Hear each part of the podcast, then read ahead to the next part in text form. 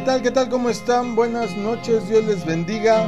En esta ocasión, en martes, un día no habitual en nosotros, pero es que ayer sí la verdad necesitaba descansar. Este es nuestro programa de discipulado Plan de Vuelo, una transmisión de la comunidad cristiana Masada Lam. Mi nombre es Israel Chapa y está conmigo hoy mi esposa. Idalia Castro. Reciban un saludo hasta sus hogares. Cuídense bien, por favor. Recuerde que todavía no termina la pandemia, así es que siga tomando sus medidas de precaución. Regresando a los que nos compete, bueno, pues día de hablar de dineros, un tema que por ahí se pone pesado, Sí. álgido, tanto porque hay unos más codos, ¿verdad? Les pasa como ese chiste de, de o esa anécdota o fábula, no sé cómo llamarlo, alegoría, vamos a dejarlo ahí, acerca de, de el marrano que se formó en la fila donde estaban los borreguitos para que la máquina trasquiladora automática les quitara ese peso. ¿Sabías, por ejemplo, que, que si los, las ovejas, los borregos, no se quitan este, la lana, llega un momento a ser tan pesado que si llueve se pueden morir? Ya no se podrían parar. Esto es real. Estaba No, investigando No sabía, eso. pero Pero bueno, regresando a esta anécdota, perdón que empiece con una anécdota, pero eh, para hacerlo más ameno, ahí tienes que era un- un- una oveja que va y se... eh, espérame, yo lo estoy contando a mi manera. Y se forma, ¿verdad? Ahí en toda la fila porque el dueño del granjero los había puesto ahí para que pasaran y la máquina automática pues las, las trasquilara, les cortara un poco de lana, ¿verdad? Para que estuvieran más ligeras. Y de repente un cerdo ahí en la granja pues ve y dice, ¿qué estarán haciendo ahí formadas? Y de repente va y se forma. Y cuando llega la máquina, pues lo primero que hace es tomarla de uno de los de las patas traseras y la levanta. Y el cerdo, como era lógico, empieza a, hacer como hacen el sonido característico de los cerdos, ¿verdad? Perdón, no puedo mucho por mi garganta, pero ya imagínate el sonido del cerdo ahí llorando.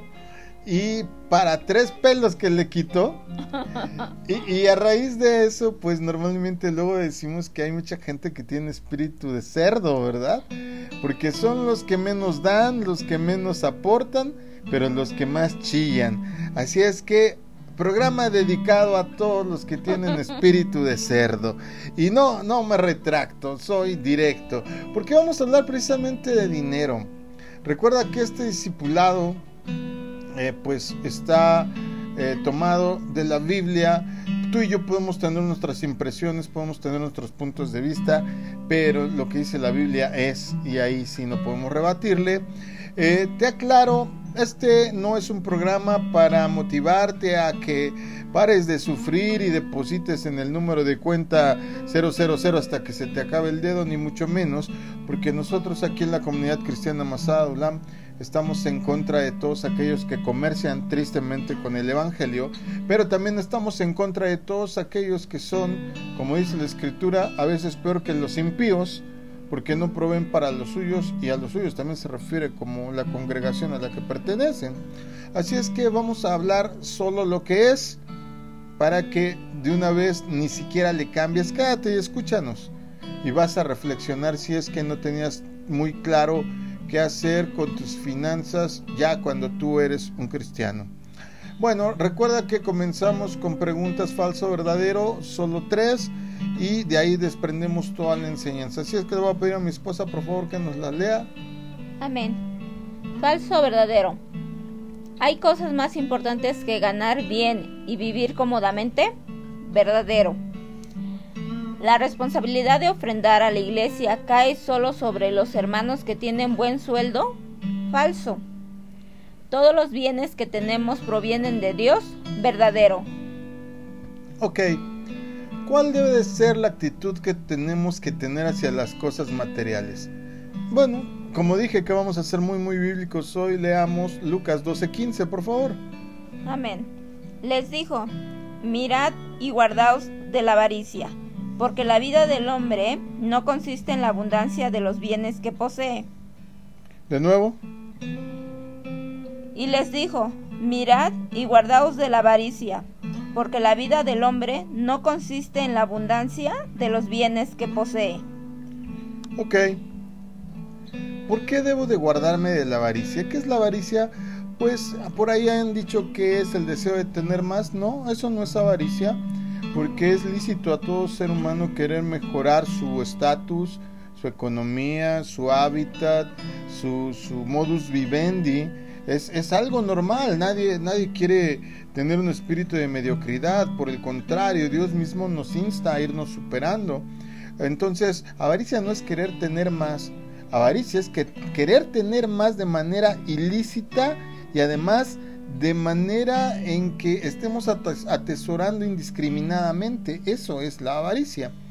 El Evangelio de Lucas capítulo 12, verso 15 nos dice que debemos de guardarnos de este sentimiento porque los bienes materiales no es lo más valioso que tenemos, pero no por ello decimos que hay que vivir una vida de, ermitaños, ni hay que tener por ahí, este, como ciertos budistas, hinduistas, pues un, ánimo de vivir de limosnas y cosas así, no, no. Si bien hay que tener eh, el respeto de saber ganarse todo lo que uno usa, come, se pone, viaja, utiliza, también hay que saber que no en ello nos va la vida y que esto no es una carrera de ver quién más tiene, ¿verdad? Si la vida del hombre no consiste en la abundancia de los bienes, entonces ¿en qué consiste? Me dirás tú por ahí. Lucas 12, 31, unos versículos más adelante, nos dice qué es lo que tenemos que hacer primero. Mas busquen primeramente el reino de Dios y todas estas cosas les serán añadidas. El Señor sabe que necesitamos. El Señor sabe que necesitas este ropa, comida, bienes, que necesitas este no sé, a lo mejor un carro por las distancias que recorres, a lo mejor quieres darle una educación mejor a tus hijos y necesitas para las colegiaturas. El Señor sabe todo lo que necesitas, pero él nos dice eh, en esta cita que hay cosas que van a determinar que se detone todo esto de por sí y la más importante es buscarle a Él, buscar el reino.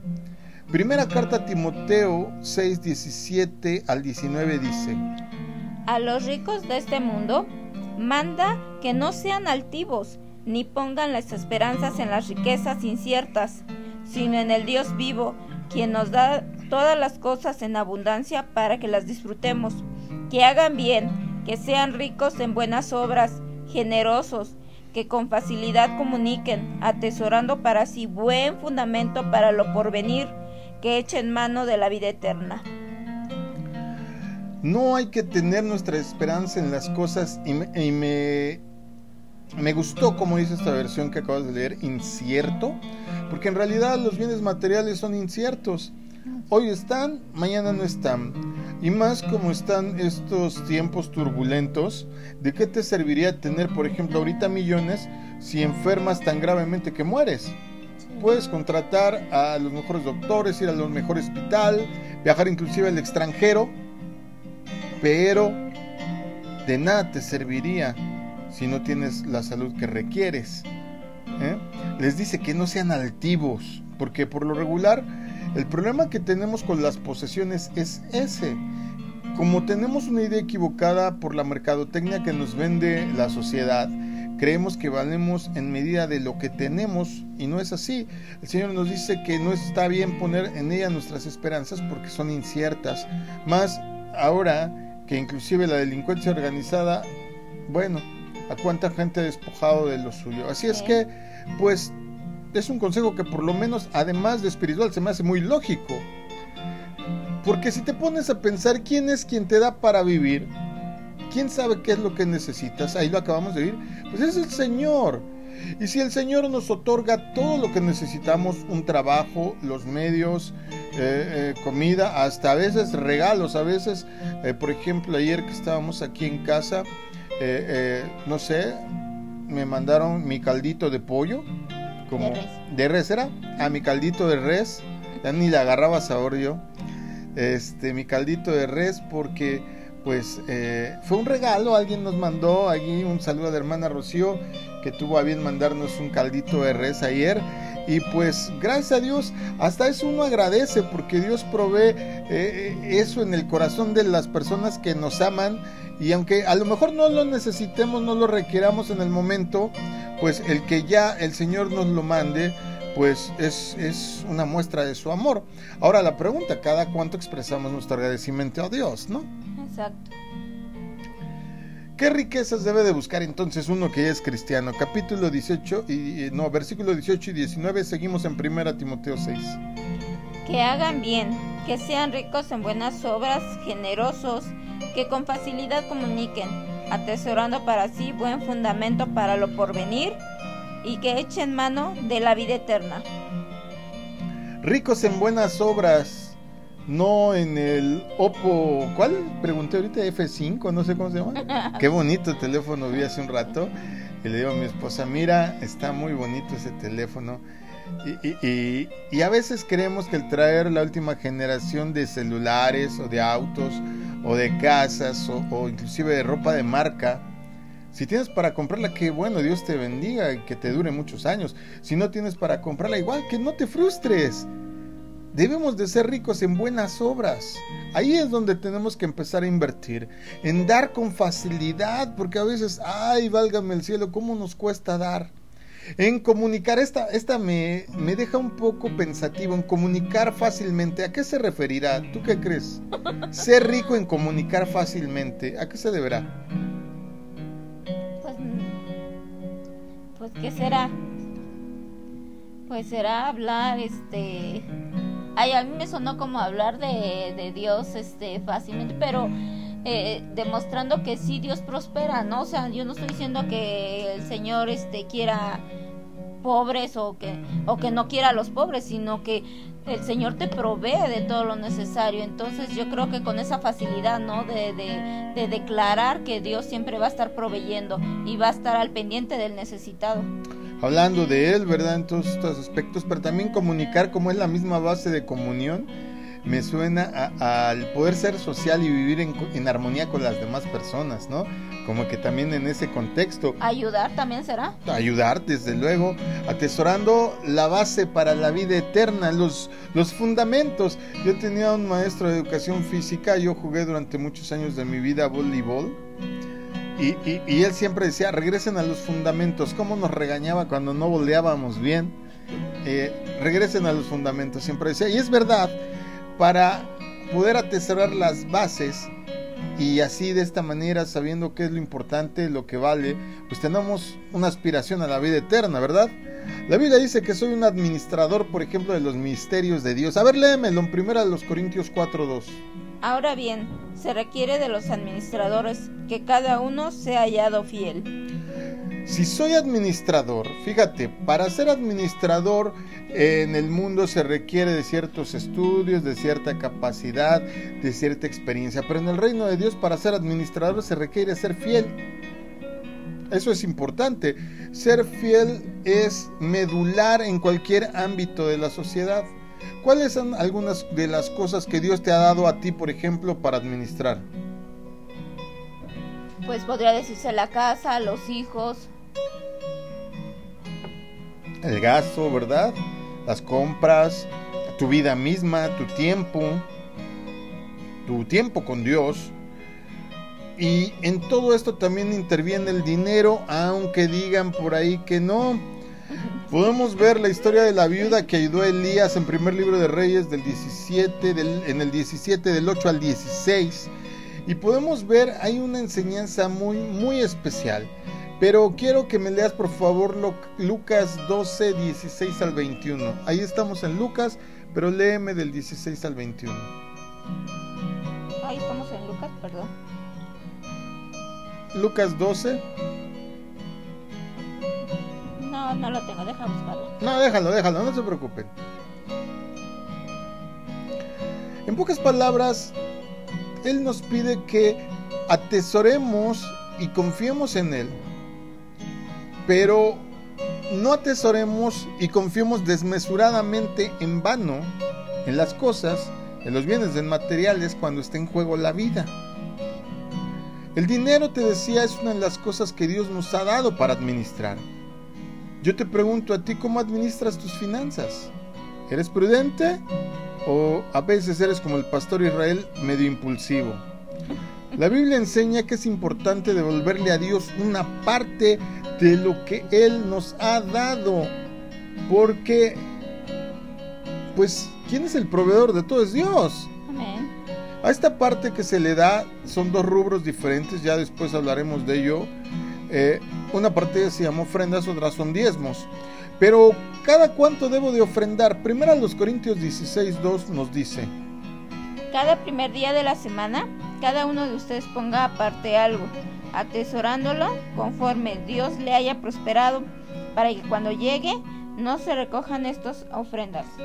Cada semana dice, esto significa que es importante apoyar la obra de Dios en forma regular, cada semana, no esporádicamente. El primer día de la semana, en nuestro caso, se refiere al domingo. Ahora, una pregunta, ¿estará bien solo ofrendar cuando tengo dinero extra? No, ¿Por qué? porque Dios nos bendice todos los días. Y el tener un trabajo, el tener un sueldo, el Señor siempre nos bendice y hasta con más a veces.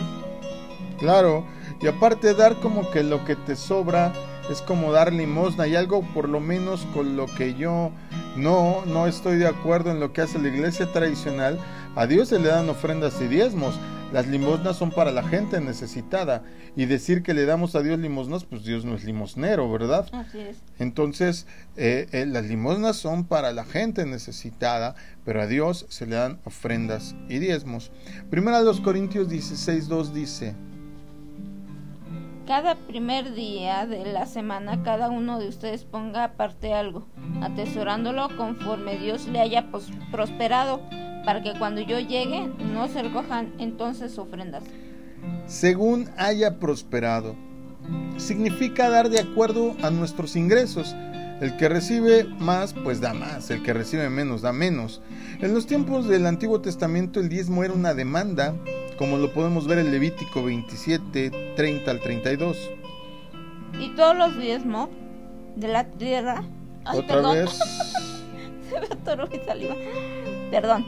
Y todos los diezmos de la tierra, así de la simiente de la tierra como del fruto de los árboles, de Jehová son, es con- cosa son- consagrada a Jehová. Y si alguno quiere redimir algo de sus diezmos, añadirá una quinta parte a ello. Y todo diezmo de vacas y de ovejas, de todo lo que pasa bajo la vara, el diezmo será consagrado a Jehová. Ahora, habrá ahí por ahí un, un vivo que diga, no, pero es que eh, el, hebre- el diezmo es de... El antiguo. el Antiguo Testamento, pero ¿qué creen? En el capítulo 7, verso 8 de la carta a los hebreos, que ¿dónde está la carta a los hebreos? Recuérdame. En el Nuevo Testamento. Dice, aquí ciertamente, aquí, hombres mortales reciben el diezmo. Nuevo Testamento, ¿eh? Porque por ahí hay, hay quien dice que hasta es herejía. Sí, sí. Pero ahí lo recibe uno de quien se da testimonio de quien vive. Y se me hace muy interesante esto de, de que si tú quisieras, si tú quisieras este, redimir alguna propiedad, porque en la antigüedad, en la antigüedad se, se diezmaba todo. Sí, Ahorita sí, tenemos sí. dinero. Ahorita tenemos dinero, pero en la antigüedad se diezmaba este tierras, se diezmaba eh, animales, inclusive si tú tenías 10 ovejas, uno era de Dios. Imagínate eso. Y por ejemplo, aquí aquí este apartado se me hace bien interesante porque dice que si tú quisieras eh, redimir algo, si tú quisieras este pues recuperar no sé, la parte quizá que equivalente tendría que ser de Dios, pues añadieras un 5% más. Pero en este caso, porque pues la gente eh, no tenían la facilidad que tenemos hoy nosotros de... Si oíste ahí un poco de ruido, estábamos moviendo un cable, por eso nos distrajimos un momento, pero el diezmo es la décima parte de lo que tenemos en general. Vuelvo a repetir, hoy día lo hacemos con dinero, pero en ese entonces era grano, animales, propiedades inclusive, y la décima parte era para Dios, la gente lo consagraba para Dios. Y si en los tiempos antiguos daban el 10% de sus entradas a Dios, ahora que estamos en Cristo, ¿cuánto es lo mínimo que debemos de dar? Pues el diezmo. Ni más ni menos, lo que está escrito, el diezmo. Nada de que saque el mejor billete que traiga en su cartera, porque eso lo hacen. Cuando alguien diga eso, de verdad, usted corra por su vida porque ahí lo van a desplomar como un pollo. Ahí lo van a rasurar como el de la anécdota del principio, pero hasta que no le quede ni una sola hebra de lana en el cuerpo. Tenga cuidado, hay que hacer solo lo que la Biblia dice. La Biblia marca en este sentido el diezmo. ¿Con qué actitud debemos de ofrendar entonces? Ok, ya lo entendí. Eh, tengo que devolver una parte a Dios de lo mucho que me da y como no puedo poner eh, una tarifa, porque pues hay quien le va un poco mejor que a otros, pues el porcentaje es lo que funciona, dependiendo de cómo me haya prosperado Dios. Segundo a los Corintios 9, 6, dice que precisamente la ofrenda es una inversión a Dios. Léenoslo otra vez, por favor. Pero esto te digo, el que siembra escasamente, también segará escasamente, y el que siembra abundantemente, abundantemente también segará. Ahora, este es un versículo muy usado para sacarle dinero a la gente. Si bien es una siembra, y, desde luego si siembro un grano no me va a dar 20 mil pas, ¿verdad? Pero tampoco es con la intención de ver la iglesia como caja popular eh, eh, cristiana o como finanzas del cielo. No, no somos caja de inversión. El reino de Dios no es una financiera, no es un banco, no es eh, pues una caja de estas populares donde todo el mundo aburra y se prestan dinero entre ellos. No, la iglesia no funciona así y no debe de ser nuestra intención, porque hay mucha gente que diezma sabiendo que eso le trae bendición, pero ya de entrada pues como que la intención está mal, porque no le está dando a Dios porque le da, sino le da a Dios porque sabe que le va a dar más. Aunque los creyentes de Macedonia, dice por ejemplo la segunda los Corintios 8 del 1 al 3, eran pobres de esta comunidad cristiana en Macedonia, ofrendaron con generosidad. Pero ¿qué es con generosidad? No lo sabemos, no lo especifica. No se refiere nada más a cuestión monetaria. Por ejemplo, hay gente que dona su tiempo. Hay gente que dona eh, no sé, nos ha tocado, eh, sobre todo en provincia cuando hemos ido a otros lados, que hasta animalitos para que se haga un convivio para todos, o inclusive este, hay quien dona en especie, por ejemplo aquí en alguna ocasión en la iglesia, cuando requeríamos eh, extender el piso, eh, se compró, se hizo una cooperacha, como decimos aquí los mexicanos, se armó la vaquita y los hermanos trajeron este y se compró cemento, se compró arena, se compró grava y entre todos fuimos mejorando pues nuestra estancia aquí en la iglesia, ¿verdad? El privilegio de apoyar la obra de Dios se entiende entonces que no es solo para la gente adinerada, el segundo versículo que me interesa poner atención es en el 7. Seguimos en la segunda de los Corintios 9, pero ahora léeme el 7, por favor. Cada uno dé como propuso en su corazón, no con tristeza o por necesidad, porque Dios ama al dador alegre. Como propuso. Esto significa que es importante planear y dar con inteligencia no por impulso, no como que, ah, me bendijo tanto el sermón que voy a dar todo lo que traigo. Si tú ya propusiste, ya tienes un plan y tienes que tener inteligencia porque tampoco le gusta a Dios que, por ejemplo, tú te vuelvas, y perdón lo que voy a decir, y aquí muchos pastores negociadores del Evangelio se van a rasgar las vestiduras pero no se trata que dejes sin comer a tu familia. No se trata de que eh, vivas eh, pues paupérrimamente y tengas una, un templo, una iglesia hermosa, preciosa y a lo mejor tú vives en la vil miseria. Porque no se trata de eso. Como propuso, hay que planear, hay que tener inteligencia y no ser impulsivos se debe de dar, como él mismo nos dice, no con tristeza ni por necesidad, porque Dios ama al dador alegre. no con tristeza. ¿A qué se referirá esto? Hay quien siente a veces el diezmo como una carga, como un impuesto. Sí. Pero en realidad es un problema de enfoque, porque Dios no te está pidiendo antes de darte nada. Una vez que ya te dio, es cuando tú lo das. Y si tú sabes que ese trabajo que tienes, que ese dinerito que te llegó extra, que ese eh, hasta remesa que te envió el familiar que te ama en Estados Unidos te mandó, pues tú sabes que Dios fue el que obró ahí, ¿verdad? Y tampoco lo hagas por necesidad, voy, voy a sembrar, porque como ya aquí dijo la Biblia que es una siembra, voy a sembrar 10 para que me dé mil, como muchos dicen. Traiga su mejor billete, eche su mejor ofrenda, porque por cada peso Dios le va a dar 100. Tengan cuidado, repito, tampoco se trata de eso. Ahora, al ofrendar tenemos que cuidarnos de algo de acuerdo al Evangelio de Mateo capítulo 6, verso 1 y 2. Miren que no hagan que sus limosnas delante de los hombres para ser vistos. De otra manera no tengan recompensa de su Padre que está en el cielo. Cuando pues den limosna, no hagan tocar trompeta delante de ti, como hacen los hipócritas de la sinagoga y en las calles para ser alabados por los hombres. De cierto te digo, ya tienen su recompensa. Entendamos aquí está hablando de limosnas, pero el mismo fin se aplica a las ofrendas. ¿A quiénes se dan las limosnas? A los pobres. A los necesitados, ¿verdad? Vamos a dar una ofrenda de amor hoy por el hermano fulano de tal, porque tiene una necesidad y lo hacemos con mucho gusto. Aquí juntamos despensas Así es. y las regalamos. Eh, pero es el mismo pro- propósito para las ofrendas. Nos exhorta a no ser exhibicionistas.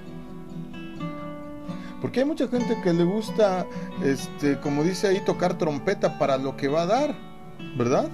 Sí. Se debe de ofrendar, nos dice ahí mismo en el 3 y 4, y ya nos vamos a ahorrar un poquito las citas, pero si tú lo lees en secreto, sin ostentación. O sea, es es más, que no sepa tu mano izquierda lo que hace la derecha. Sí, ¿para qué? ¿Para qué andar ahí de, de, de caravaneros? ¿Para qué andar buscando el elogio y el aplauso de los demás? Ay, mira el hermano, qué bueno. Dios te ve, con eso te debe bastar.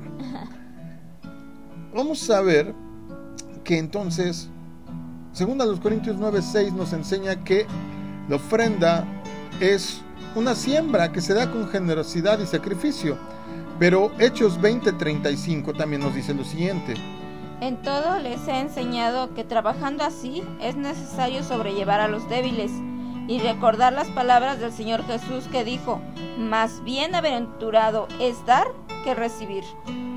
Hay bienaventuranza en dar, ¿sí? Nadie puede dar lo que no tiene, pero en dar hay un gran propósito porque todo lo que tú repartes se te regresa de alguna manera. No igual, pero de alguna manera.